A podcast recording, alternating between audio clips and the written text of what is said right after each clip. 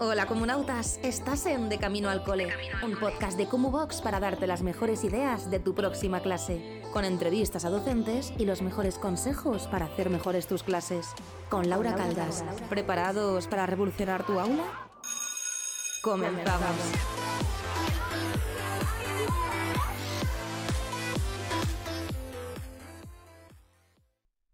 Bienvenidos y bienvenidas un día más a De Camino al Cole, el podcast de Box, una plataforma en la que tenéis recursos, formación, tenéis el Kumu Market para vender materiales, la mejor plataforma del mundo entero para profes. Y hoy traemos, hoy es jueves, y es entrevista de personas relacionadas con el mundo de educación que me gustan, ya sea gente que comparte en redes sociales, o gente con la que está hablando una temporada, o gente totalmente anónima que tenga algo que aportar. Y nada, hoy tengo a una persona que llevamos como media hora hablando de fricadas y estamos las dos muy contentas. y como veis, tiene el fondo lleno de Funkos. Si estáis en Box Premium lo vais a poder estar viendo. Y además he sacado el anillo de Pandora que va a juego con el, con el guante de Thanos. Y nada, ¿quién eres? ¿Qué haces aquí? ¿Por qué has llegado hasta aquí? Cuéntame. Pues mi nombre es Gema. Eh, bueno, y en Instagram y eso, pues me conocen como gemificación. Y nada, tengo 28 años, aunque dentro poco cumplo 29 ya casi cerquita a los 30. No digas eso que yo ya los tengo. los retiro. y nada, estudié magisterio, hice la doble, eh, infantil y primaria, porque no me decidía. Y me especialicé en inglés y luego notaba que me faltaba algo y hice online PT. Y nada, actualmente estoy de tutora de quinto, voy quinto, sexto, pero vamos, he dado saltos. Empecé en tercero, luego pasé a primero, luego me pasaron a tres años y de tres años pasé a quinto de primario, o sea que he tocado todo y saltos muy grandes. Madre mía. Y, y bien, ahora estoy muy contenta en quinto y sexto y, y nada, estoy de maestra y, y muy contenta, la verdad, haciendo lo que me gusta. A ver, a mí Gema la ha invitado y quería que viniese porque Gema habla, como el nombre de su Instagram dice, que os dejaremos todos los links y todo lo que necesitáis de gamificación. Cuéntame un poco qué es eso. Pues a ver, gamificar consiste en introducir, a ver, todos los juegos y videojuegos, porque soy súper fanática de videojuegos desde pequeña, juegos de mesa. Todos los videojuegos tienen mecánicas y los juegos contienen mecánicas que inconscientemente en, nuestra, en el marketing de muchas empresas y todo nos lo meten. Y en verdad hay gamificación ahí dentro, pues consiste en introducir, a ver, esto explicado por mí, ¿eh? Introducir las mecánicas de los juegos en el aula, pero no es jugar. Y mucha gente lo, lo confunde. Jugar sería un aprendizaje basado en juegos, una BJ. Y gamificar es introducir las mecánicas de los videojuegos y los juegos, pero no estás jugando. Totalmente. No dice explicado por mí, lo has explicado mejor que yo. Yo por eso me Para ver que no es hay un curso de gamificación y los compañeros que lo hacen lo tienes que ver del paso luego si quieres, hablan de lo mismo y hablan un poco de tipo de jugador que eres. Hay un test claro. que te dice qué tipo de jugador eres. Yo soy siempre recolectora, yo era de Age of Empires, de la, ah. la, recolección de, los campos, era siempre así. Y me gusta mucho que lo hayas comparado con lo de ABJ, porque es una dinámica que mucha gente ahora está utilizando y que ellos lo difunden mucho. ¿Y que, cuál sería la mayor diferencia que dices? No, eh, gamificación y ABJ, que son totalmente diferentes. A ver, pues yo veo eh, introducir, por ejemplo, un Monopoly en clase, están en un Monopoly un trivia con preguntas, eso para mí es ABJ, porque estás jugando. O un juego de cartas, o por ejemplo, estaciones de aprendizaje con juegos, como un juego que no introduces un juego de mesa en tu clase, eso es una ABJ. Y gamificar, pues sería, eh, eh, por ejemplo, crear una especie de hilo conductor, que eso sería las dinámicas, porque está basados como una pirámide, dinámicas mecánicas, y la última palabra es que se me olvida y componentes. Y entonces, es que siempre se me olvida. No me la sé, así que tú me vas a enseñar mucho hoy. Entonces, por ejemplo, yo hago un hilo conductor como una historia, porque necesitas ambientación y, y, la, y lo que tú quieres motivar, motivar en clase. Entonces, vas a dar tu contenido motivando. Entonces, haces un hilo conductor y de repente un reto. Pues eso ya sería una, una mecánica, un desafío. Sí. Y dentro de ese reto, como en los videojuegos, se te desbloquean trofeos o hay un easter egg, un huevo de Pascua por ahí escondido. Vas consiguiendo, por ejemplo, ahora se me ocurre en Ratchet Clank, vas consiguiendo, es que yo pequeña fue un montón, o Spiro, y vas consiguiendo los huevos del dragón, o vas consiguiendo em, ¿Qué vas a enseñar? Ah, gato que se está saltando. Perdón, soy ese vídeo. ¿Dónde estaba? O vas consiguiendo gemas o cositas que luego los, los intercambias para subir de nivel. Pues eso, las subidas de nivel, eh, conseguir cartas de recompensa. Eso, pero hay gente que se cree que solo con poner puntos en clase ya es gamificar. está gamificando. Sí. Y para mí gamificar requiere muchísimo tiempo y muchísima preparación y trabajo. ¿Te merece la pena? Para mí sí, muchísimo. Yo te veo siempre muy feliz. Cada vez que pone algo en Instagram, tenéis que ir a ver a, a Gema en Instagram, porque cada vez que pone alguna cosita y sobre todo habla mucho de Pokémon y yo soy muy de Pokémon también. Ah. Y Cristian también cuando edite el cuando edite el podcast le va a encantar.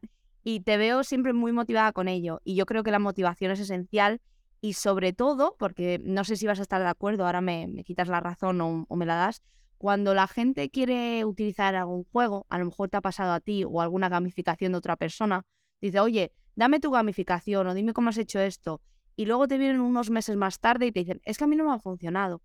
Y yo creo que la ilusión con la que tú la trabajas, no simplemente el contexto del aula, porque eso siempre, pues los niños también son diferentes, pero aunque tengan los mismos niños, si tú no te gusta Pokémon o si a ti no te gusta Los Vengadores o a ti no te gusta Harry Potter, no lo vas a transmitir de la misma manera. Y a mí me gusta que estés aquí hoy porque es eso, porque yo te veo transmitir que aunque yo no hago gamificaciones, me dan ganas de hacerlas. Es que, es que yo soy la primera que se llena y se disfraza. Claro. Y, y ellos cuando entran en quinto ya empiezan, o en sexto empiezan ya con que ya soy más mayor, ya más preadolescente. Pero luego me pongo con ellos a hablar de juegos, empiezo yo a tirarme por el suelo, disfrazada. Y me acuerdo que puse este año, porque este año pasado iba de, de Pokémon, la gamificación, y puse el reto de Slowpoke, que es el Pokémon este rosa que anda muy lento, que habla muy despacio. Y entonces el reto consistía en que en la hora del patio tenían que comer el almuerzo todo el patio, que quería ganar el reto muy despacio. Y te ves a todos los niños, tengo 30, ¿eh? A los 30 en el patio andando a cámara lenta. Y dije, y me dijo uno, ¿nos podemos disfrazar? Y yo, quien se disfrace gana la evolución también. Bueno, vinieron con máscaras, todos de rosa. Bueno, bueno. Que es que encima, en la. que es- esto fue este curso, como aún había medidas cole, me- medidas COVID, mi, el curso de sexto salíamos fuera a un parque de fuera. No teníamos sitio en el patio del cole. Claro, imagínaos en el parque del barrio, todos los niños de rosas andando despacio. Eh, yo también, ¿eh? Comiendo mi bocadillo así. Cuidado.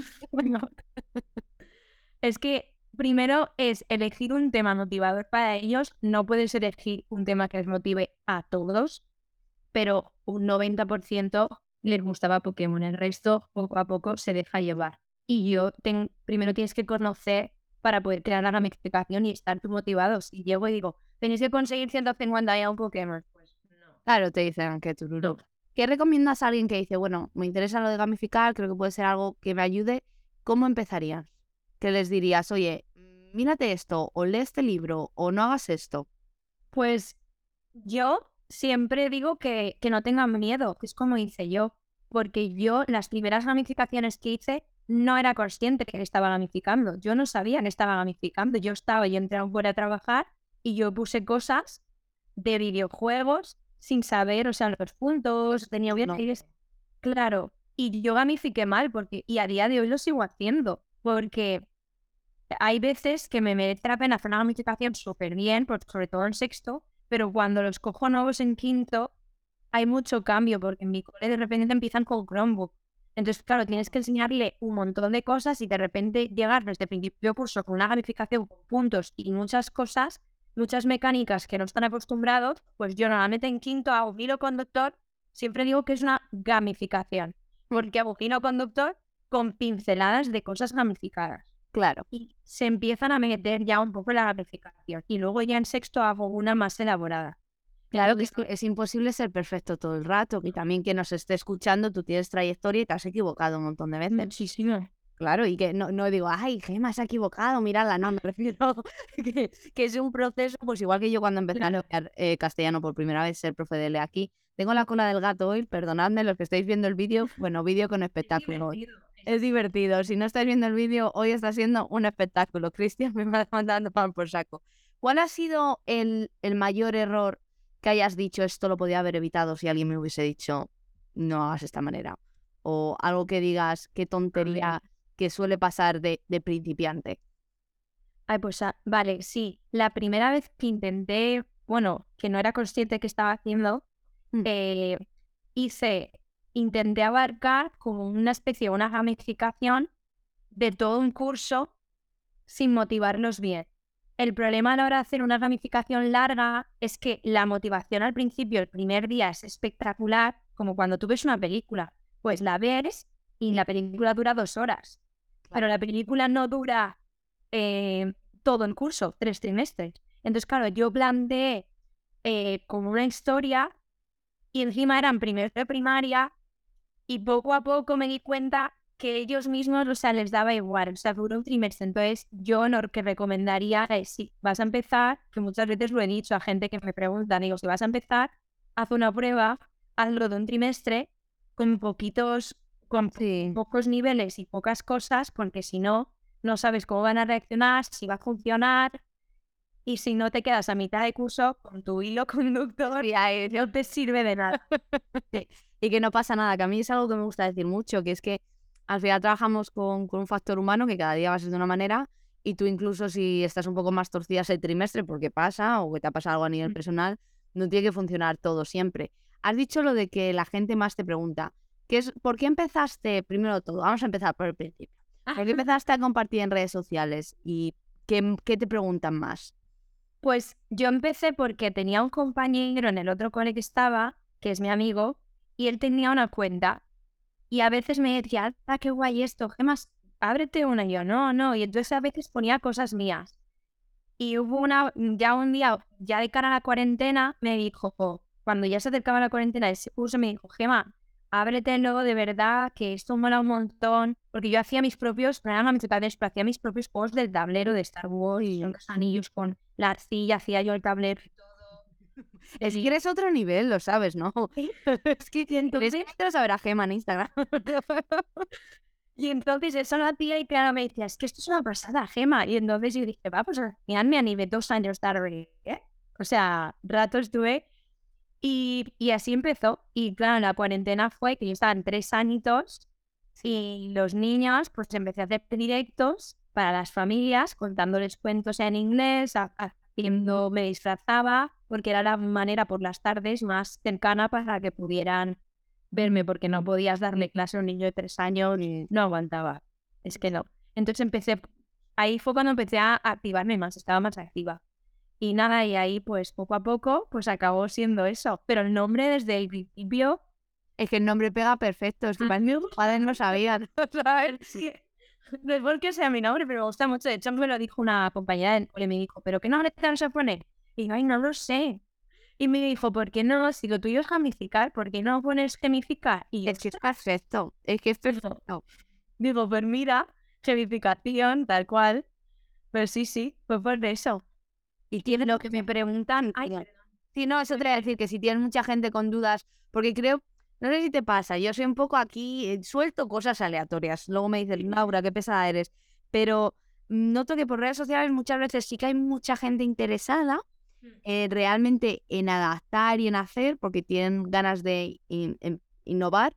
Y otras veces creo que es como la presión de que tienes que hacer todo. Tienes que hacer ABJ, tienes que gamificar, tienes que hacer aprendizaje basado en todo. Y como que la gente se agobia y te pregunta por cosas muy específicas y como que quieren hacer demasiadas cosas sin realmente no sentir que quieren hacer eso, en este caso la gamificación, y sin haber investigado un poquito antes, porque tú puedes eh, ofrecerles cosas, pero creo que hay muchas formaciones y hay libros y hay otras cosas también. Yo, por ejemplo, lo que estoy haciendo últimamente es que tras publicar, que lo puse en Box porque, Sí, es verdad. porque no es, Ah, me escribe y dije, ay, pues para el podcast que se me ha olvidado. es que no había manera, porque pesa tanto por las 151 cartas Pokémon, no había manera, pesa mucho el archivo. Y está en Box, pues a raíz todo el curso durante todo el año la gente, pero la gamificación y yo la juntaré y la pondré. Claro, yo la tengo toda aquí en mi. Claro. Pues en, en agosto fue el curro de ponerla toda en documento y subirlo. Pues la gente me pregunta, ¿la puedo adaptar? Que ahí dentro yo pongo recomendaciones. Claro. Y está explicada, pero yo no te explico a gamificar. Yo te doy la gamificación con las normas, todo el hilo y todo lo que yo he hecho. Pero hay muchas otras cosas que ya están aquí. Pues Claro. tras comprarla, mucha gente la compra y luego me pregunta dudas. ¿Me puedes ayudar a tal? Pues hay algunos que al principio contestas, pero luego hay gente pues que sí que está, oye, ¿y esto cómo? ¿Y esto cómo? Yo digo, oye, yo te respondo a dos, pero no. Claro, pero dar". no. Claro, y a- sobre todo son dudas sobre eso, la, si la puedo adaptar para educación física y, hombre, sí, si la puedo adaptar para primeros de primaria y yo les digo que entiendo lo que, lo que he recomendado antes. Eso es lo que más. Ahora, no sé, fue a raíz de un vídeo me está preguntando, me han recibido dos mensajes de qué son las estaciones de aprendizaje. Y yo le he dicho, pues no te puedo explicar por un mensaje qué son las Son muchas cosas. lo que dices tú, que a lo mejor te se agobian y lo que tienen que hacer, pues yo me animo a, leer, o sea, leer, mirar formaciones que hay un montón, un montón de cuentas que explican las cosas y hay un montón, no sé. Y que Internet es una maravilla, que a día de hoy tenemos mil millones de cosas y, y Mm. haciendo así. Bueno, aparte de Kumu, yo, yo tiro para lo mío, ¿sabes? Ahora que por nueve al mes tenéis cursos de, de gamificación, no de gamificación. Ahora voy a decir gamificación para siempre, lo sabes, ¿no? Me voy a equivocar todo el rato. Yo soy ese tipo de persona. Pero que es eso que también la gente que nos esté escuchando que sea un poco curiosa y que aprovechen, porque es como dice Gema, hay mil millones de cosas. Mil millones de cosas. ¿Y crees que el alumnado está más motivado con este tipo de, de dinámica para ti? El mío en mi clase Mm. sí. Claro, yo no sé el resto, pero a mí me funciona, si no, dejaría de hacerlo, obviamente. ¿Cuánto llevas al final? ¿El, el qué, perdón? ¿Cuánto llevas intentando, eh, bueno, a- poniendo sin gamificaciones? ser, o sea, sin ser consciente, desde que empecé a trabajar, que empecé a crear los juegos del tablero, que eso es más un poco ABJ, pero ya como una especie de hilo conductor con niveles, entonces ahí ya había pinceladas y mecánicas que gamificar. Pero desde que estoy en, el, en este cole, a cuando acabó la pandemia, encontré trabajo y en este cole llevo tres cursos, quinto, sexto y ahora paso a quinto. El primero fue Harry Potter, que fue lo que he dicho, gamificar, porque fue un poco adaptado porque no los conocía y no sabía cómo iba a funcionar. El año pasado, como tenía los mismos, fue la gamificación entera de Pokémon, ahí ya eso sí A tope. entera. Y este año vuelvo a quinto, no, no saben nada, no, yo soy de no decir nada por redes sociales de lo que estoy haciendo hasta que pasa. Entonces, como esto sale más tarde, pues sí que puedo decir, va de Los Vengadores. Y es raro, el fondo. Es que no estáis viendo el fondo, chicos. esto lo estoy- he empezado a subir stories así como easter eggs, me encanta hacer esas cosas. Y llevo grabándome aquí en Instagram varios días ya y la gente me pregunta, ¿de qué va Y yo? No lo sé. sí, se va a llamar el curso Snap, porque va de, de las del infinito. Muy bien. Pues esto sale en octubre, así que cuando estamos grabando esto, un 5 de septiembre. Vamos, Claro. me he organizado muy bien este mes. Yo cuando digo, madre mía, qué organización, planificación. No, esto es ahora. Cristian te puede decir que no, que yo no hago esto normalmente. Tengo septiembre entero ya, pero esto es raro. Se me da fatal. No sé si te pasa como que quieres hacer muchas cosas y en el momento que tienes redes sociales, como que se te ocurren mil ideas de un Reels, de un post. Además, Gema, mm, eh, me he metido en su tienda de Kumu, pero estas fotos ya las había visto. Las fotos son una pasada. La que tienes con el Charmander colgada, me parece precioso todo. Yo soy un poco más cutre. Entonces, como que te apetece hacer todo bien y al mismo tiempo quieres darlo todo en el cole, porque realmente es en mi trabajo 100% y, y se me va la cabeza. Totalmente. Y un día digo, ay, esto, y se me acaba de ocurrir y me pongo para el día siguiente, porque iba a hacer otra cosa y de repente digo, ay, no, que lo puedo hacer así. Y me dice, pero mm, si ya estaba hecho, ¿por qué te das más trabajo? Y yo, porque esto va a ser mejor. Claro, y es más bonito y tiene estos iconos que a mí me gustan más, pero sí es, da igual. A mí me gusta más. Y te acuestas a las 2 de la mañana y en verdad tenías pensado un reel para hacer y no lo subes. Y Sí, no hacen absolutamente nada. Es así. La vida, la vida es un cuadro. En el aeropuerto. ¿Cuántos años llevas dando clase, me has dicho? Ay, pues ahora no lo sé.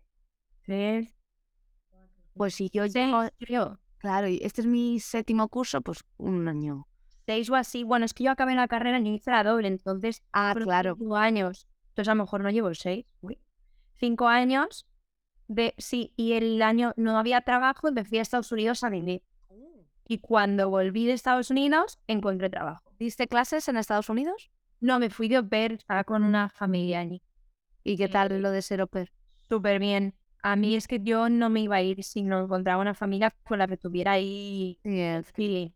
Y es que la chica, la mamá, tenía 32 y éramos como amigas. Yo me fui con 23, creo, sí. No sé, es que estábamos las dos ahí por la noche de la tele y tal. O sea, muy bien, como amigas, entonces súper bien. A mí me encantó la experiencia, yo lo recomiendo. Si no hay trabajo, Sí, pero como tú has dicho, las entrevistas que haya feeling, que se hable bien, sobre todo de los pagos, de sí. la forma Y de que, trabajar. y que te den y pregunta, pregunta todo, no hay que tener vergüenza. Porque es que si no, Sí. Yo tengo una amiga que es igual, María, eh, al final empezó por lo típico, empieza, te das un batacazo, pero María estuvo muchos años y es igual lo que tú dices, en plan, que te paguen bien, que haya un feeling. el buen- Ahí es que lleva todo con empresa, entonces está todo establecido lo que tienen que pagar y todo. Pero el fin es muy importante porque si no se pasan de las horas de trabajo que tienes que hacer. Sí. Y eso, entonces yo súper contenta y a día de hoy hablamos todas las semanas. Fui ido a verlos otra vez. O Sí. sea, sí, como si fueran de la familia. Sí. Te preguntaba lo de cuánto tiempo llevas dando clase, porque es una pregunta, estuve haciendo una entrevista con Fran. Fran, te tengo que mandar su cuenta, porque Fran, cuando habla, es una persona muy guay. Y, y me, me preguntaba, una de las preguntas que hizo para la siguiente persona, aunque no sea la tuya de este podcast, era que cómo en la facultad, cómo era la maestra que te imaginabas ser. Cuando pues estudiando. yo creo que lo que soy. O sea, yo sí que creo que, que soy lo que me gusta hacer. De hecho, yo en el libro que escribí hay una pregunta al principio que empezaba poniendo, em, ¿te gustaría ser alumno de tus, de tus clases? O sea, yo empiezo así preguntando eso, porque yo todos los días me lo pregunto, digo, a mí esto, si yo estoy ahora en el cole, a mí esto me sirve, a mí esto me gusta, si no me motiva, no, no sigo haciéndolo. Iris contestó lo mismo en el podcast. Sí. Sí, y me gusta, me gusta que seáis personas así. en plan, porque yo no quería ser profe, yo no sé si tú querías ser profe, yo no quería ser profe. Yo fue algo que me vino de repente. Entonces, como que yo me tuve que ir descubriendo según iba haciendo la carrera y dije, anda, pues esto a mí me gusta. El primer año dije, venga, para adelante. y aquí estoy, ¿sabes? Haciendo podcast de educación. Entonces, como que me costó más porque no sabía nada de lo que yo quería ser. ¿Tú querías ser profe desde el principio? Yo quería ser odontóloga. Joder, no tiene nada que ver. No, no, de hecho me acuerdo que hice cuarto de ciencias y ya pues, cuando me iba a bachiller ya dije, me voy a letras para, para ser maestra, pero porque yo estaba en un centro juvenil cuando era pequeña con los scouts Sí. y ahí hacíamos, pues a veces te quedabas con los pequeños, nos llevábamos 15 días de campamentos, ambientaban el campamento y a mí eso, vamos, me encantaba. Y ahí fue cuando empezó a darme el gusanillo de, ostras, es que estoy explicando una actividad a los niños y a mí incluso me- tengo 10 Se me da todo bien. y se me da bien y encima me gusta. No sé, y fue por eso. Yo creo que fue por eso, por el centro juvenil en el que estaba, que empezó a entrarme el gusanillo. Creo que todos los maestros deben ser monitores o trabajar de scouts o algo. Creo que te da como una visión, porque yo he sido monitora muchos años. Yo fui monitora desde los 18 hasta los 22, hasta que me vine aquí, lo digo, los campamentos de verano, la, la Semana Santa y tal. ¿No, te, ¿No crees que te da como una visión diferente de la vida? Totalmente de eso. Yo, guay. cuando estoy haciendo algo en clase, a veces me viene, uh, gincana, uh, juego de la bandera. Y son cosas que hacíamos ahí en el monte. Y a lo mejor hay otro profesor que te dice, no, pero la mesa, ¿dónde lo haces? Yo, pues el suelo. Claro. Estamos más, sí, yo, a mí tengo muchísimas herramientas que yo no he aprendido en la casa. Monitor. De monitora. de monitora y como más resolutiva y ves un lápiz y se te ocurra 50 cosas. Todas las personas con las que he hablado que han sido monis, es totalmente diferente el rollo. Sí, sí, sí, sí. No, que, que os quiero mucho a todos, ¿eh? Que no digo que seáis menos personas por haber estudiado solamente magisterio, no estoy diciendo eso. no. Estoy diciendo que te da otras herramientas y que es una Mm. oportunidad muy buena, sobre todo para trabajar con alumnado, y que no es lo mismo trabajar eh, a nivel académico que a nivel ocio y tiempo libre, porque a nivel ocio y tiempo libre te da como la oportunidad de conectar con los niños y las niñas de otra manera, que es muy guay. Y les enseñas también otras cosas. Yo sería monitora toda mi vida si no fuese un trabajo tan estacional, porque en realidad tienes Sí. el verano, la Semana Santa y ya está, pero a mí me encantaba. Y lo nuestro, porque yo donde estaba era un voluntariado, al fin y al cabo. y es que acabas y conforme, o sea, yo estuve hasta hace dos o tres años, justo el año de la pandemia fue mi último año, yo he estado mucho tiempo en monitora, pero es que era cansado, ¿eh? Es como que corazón es otra forma. Yo estaba con la Cruz Roja y luego sí que estaba contratada por otras cosas. Entonces, por ahí, eh, espectacular. Pues te voy a hacer la pregunta de la persona anterior, ya que me he puesto un poco intensa y luego ya se me ha pasado. Ahora puedo ponerme intensa otra vez. Esta pregunta viene de Iris y hemos hecho trampas porque ya se la he dicho yo a Gema. Entonces, lo dije, honesta ante todo. Hay muchas veces que a la gente le pillo de sorpresa, entonces tú has tenido suerte hoy. Ay, menos mal. ¿Cuál crees que es el valor más importante que debemos transmitir a nuestros alumnos y alumnas? Pues he de decir, cuando me lo has preguntado, me he bloqueado. A... Es que es intensa, por eso te la he hecho. Pero es que lo, mientras estábamos hablando antes, obviamente no pensé, Dios, que yo creo que lo que yo más intento hacer es ponerme en su lugar, intentar entenderles. O sea, yo les escucho, pero yo creo que empatía es, para mí, es lo, lo que más me acerca a ellos y lo que, y lo que les acerca a los compañeros. Entonces, yo creo que la empatía para mí sería lo, lo, lo primordial. Claro, es que si eliges uno, hay tantas cosas importantes. que son muchas pero no sé, yo lo que más intento todos los días, sobre todo con los mayores, por los dramas que tienen a veces, es la empatía. ¿Notas mucha diferencia entre sexto y primero? ¿Cuál es, cuál es la diferencia más grande para ti? Porque yo ya se me ha olvidado primaria. Yo soy especialista en primaria de inglés, bilingüismo, mm. Pero llegué a Reino Unido y yo llevo ocho años sin ver niños menores de 11 años, porque aquí en Reino Unido empiezan en sexto, claro. la secundaria. Entonces tengo de sexto a segundo de bachillerato. Y este año ni siquiera voy a dar eh, primer ciclo de secundaria. Estoy simplemente los mayores. con los mayores y, y estoy contenta. Estoy muy contenta. y me siento fatal porque yo siempre, yo siempre en el colegio digo, yo es que soy de primaria y vosotros no tenéis ni idea porque los de no sé qué y este año me han dicho, no, solamente vas a dar tercero de la ESO, cuarto y primero bachillerato y casi lloro. Casi lloro de la emoción. de los dramas, del desarrollo ese que tiene las hormonas. que se nota, eh, se nota. Jolín, están, están revolucionados. Bueno, tranquila, que no las perdí yo, que el primer día que llegué en quinto venía de tres años después del año de la pandemia. Una diferencia muy grande. Cogí después de tres años, eh, están en tres añitos, llego el primer día quinto con el nuevo, todos con mascarillas, no conozco el core, no conozco, las, no conozco a los niños y aparezco el primer día en clase, cogí un querelen y empiezo a cantar una canción de buenos días de ves a todos los niños con su mascarilla en plan de... Y yo, ¡ah, es una broma! Digo, bueno, sí, Gemma, hice eso, hice eso. De jaja, jaja. Sí, porque no sé por qué yo digo, no son tan mayores. Claro, los ves por la calle y los ves claro, los ves enanos. Pero luego los ves dentro de clase y los ves más mayores yo los veo como más personitas más mayores. Sí. Entonces hice, dije, en ukelele, que no gasto, ¿eh? A veces para cantar cosas, pero para presentarme no. No, para presentarte no, porque... El primer día no tocaba. Pero claro, en tres años, pues sí.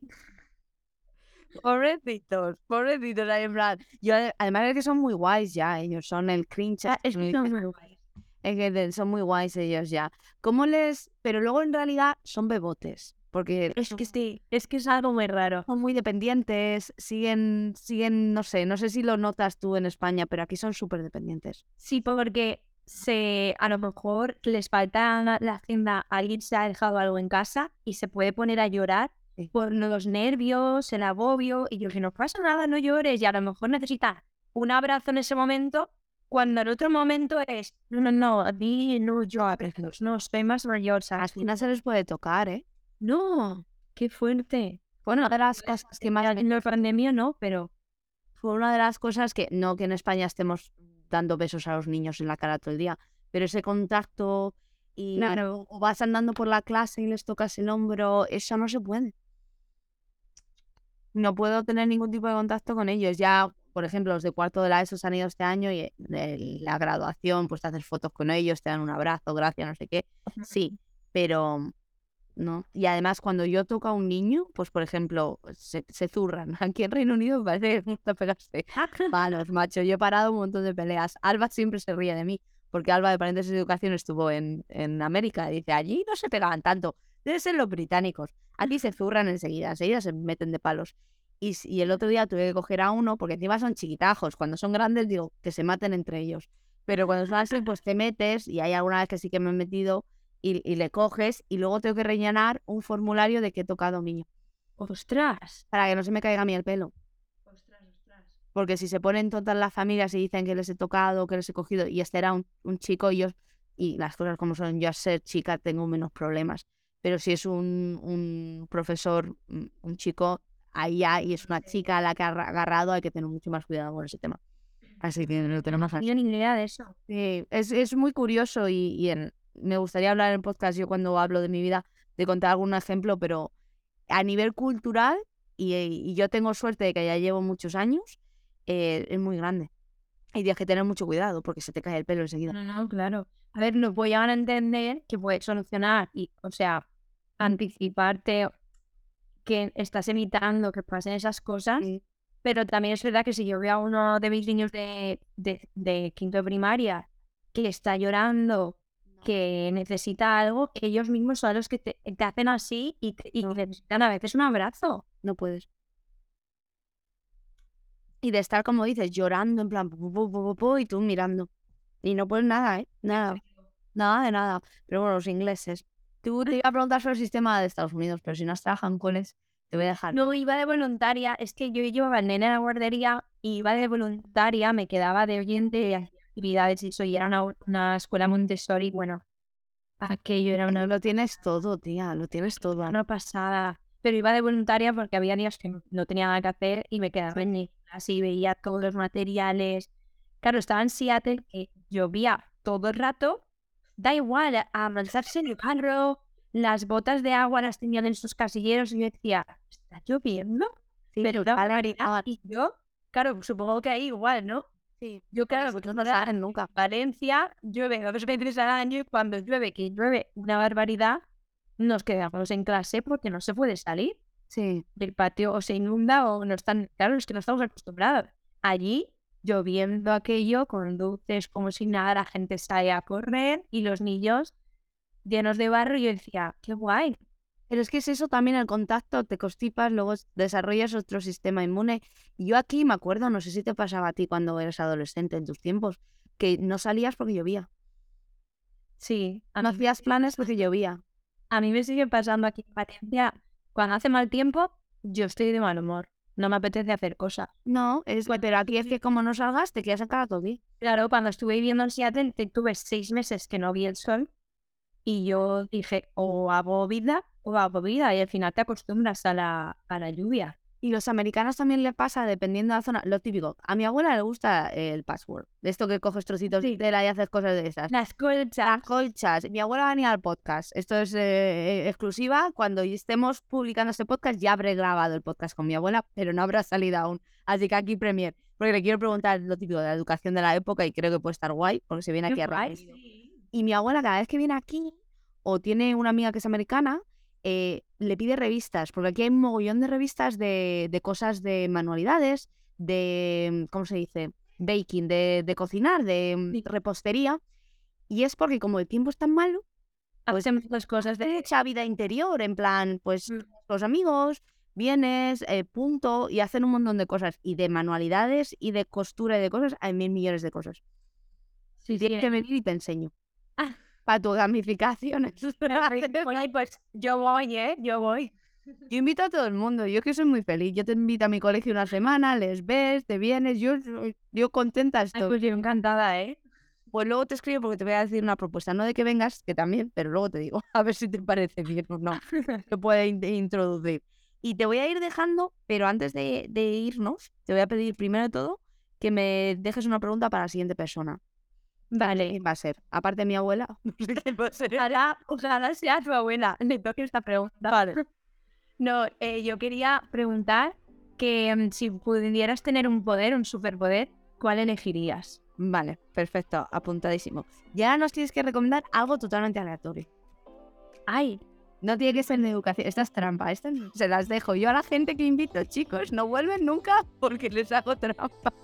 Algo aleatorio. No tiene que ser de educación. No tiene... Algo que me guste a mí, que sea más de mi vida. Puede ser un libro, me han recomendado libros. El otro día me recomendaron, muy gracioso, me recomendaron escuchar Fit de Fittipaldi. Digo, ¿cómo se No, vale, mira, para mí esto ha sido un cambio en mi vida.